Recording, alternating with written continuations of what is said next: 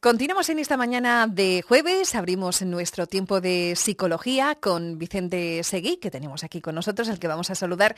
Muy buenos días. Hola, buenos días, ¿qué tal, Pepa? Muy bien, hoy vamos a hablar de un tema muy interesante y sobre todo dirigido a los padres. Vamos a hablar de padres entrenadores. ¿De qué hablamos eh, cuando nos referimos a los padres entrenadores, Vicente?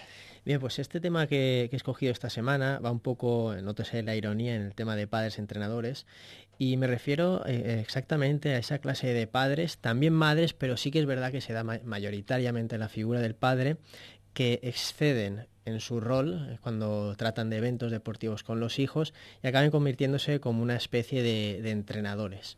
Entonces, esto es algo que creo que debemos tratar y hablar un poquito de ello.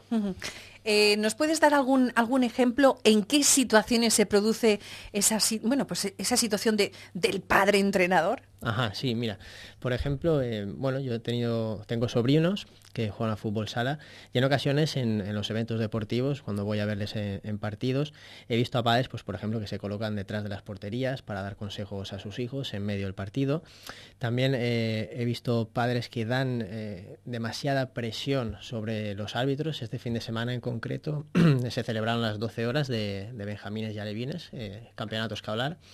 Y bueno, eh, sí que es verdad que ya empecé a apreciar cierta presión sobre los árbitros eh, por parte de los padres y eso es algo que tenemos que, empezar a trabajar eh, como sociedad. Creo que es importante hablarlo y tenerlo en cuenta.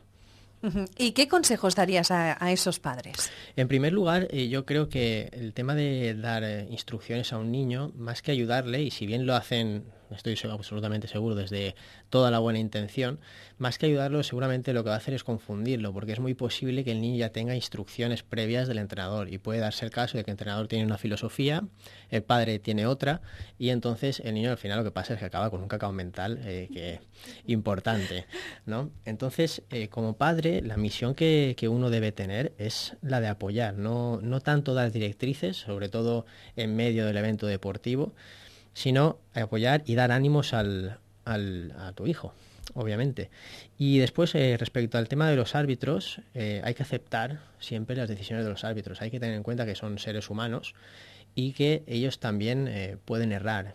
Yo, por ejemplo, volviendo un poquito más a, a este evento del fin de semana, mis sobrinos ya empezaban a decirme, y tienen, nada, 9, 11 años, 12 ha cumplido, que los árbitros estaban comprados. Entonces es algo que ya me dice, me suena a mí un poco, digo, este comentario no puede ser tuyo.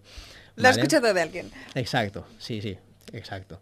Y bueno, no presionar ni dar gritos, eh, no, no hay que olvidar tampoco que los niños, o sea, una palabra y un verbo muy importante van a jugar. Es importante recordar esto, con el tema de no intentar presionarles y no pensarse que todos tenemos un pequeño. Y disfrutar también del deporte, ¿no? Exacto, a jugar y a disfrutar del deporte en lo que es su, su, vertiente más, más social. Animar de forma divertida, no siempre hay que animar presionando, como se puede ver en los campos de fútbol, sino simplemente a veces podemos echar mano de, digamos, de la diversión y ser un poco creativos y tener algunos cánticos que ayuden a divertirse y a fomentar el buen rollo y el espíritu Y no caer en el insulto, ¿no? Exacto, porque no hace falta, en realidad no hace falta hacerlo. Es, es importante también recordar que el deporte es un instrumento para... Eh, instaurar valores, no antivalores, porque muchas veces se acaba convirtiéndose en una herramienta de antivalores, por este tema que estamos hablando de pues insultar al árbitro, insultar al rival, esto no se ve en esas categorías todavía, pero sí que ya un poco más arriba se empieza a ver. Y yo creo que es un momento también eh, muy importante y es un momento ideal si queremos trabajar con nuestros hijos para enseñarles a aprender a tolerar la frustración, la tristeza de la derrota, así como también lo que podría ser la euforia y la alegría de la victoria, sin caer en, digamos, en los menosprecios. Creo que son momentos eh, que pueden ser muy positivos y muy funcionales para trabajar estos valores.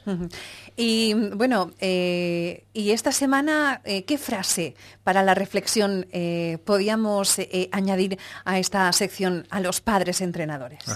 Pues buscando, buscando he encontrado una que creo que viene al pelo, de Karl Menninger, y dice lo siguiente, lo que se dé a los niños, los niños darán a la sociedad. Qué es bonita. decir, estos niños algún día serán adultos, serán hombres y mujeres, y lo que es- ellos hayan visto después es lo que van a repetir. ¿Y la semana que viene? La semana que viene vamos a hablar de un tema también bastante interesante y que me está llegando bastante también en, en consulta, el madres sobreprotectoras. Madre mía, ahí hay tema a Tema tratar, ¿eh? espinoso. sí, sí, sí. Bueno, y para ya finalizar, una reflexión. La reflexión que quería decir esta semana es un poco al tema con lo que estamos viendo. Eh, compartí en mi Facebook personal hace unos días un- una frase, un tuit de un, personaje, bueno, una, señora que es pediatra muy famosa, se llama Lucía mi pediatra, y hacía referencia al tema de, de Karius, el portero del Liverpool, y su actuación en la final de la Champions League que tuvimos hace un par de semanas con el Real Madrid campeón. Y bueno, venía a decir que lo que no puede ser es que los padres, por ejemplo, cuando digo padres ahora, padres, madres, gente en general, adultos en general, estén insultando, mofándose de, digamos, de las actuaciones que tienen otros adultos y luego, sin embargo, caen en una contradicción de que quieren que sus hijos sean respetuosos con el, con el prójimo, con el respetuosos con el otro y que no caigan en situaciones de, podría ser de bullying, por ejemplo, que se, se da en la escuela.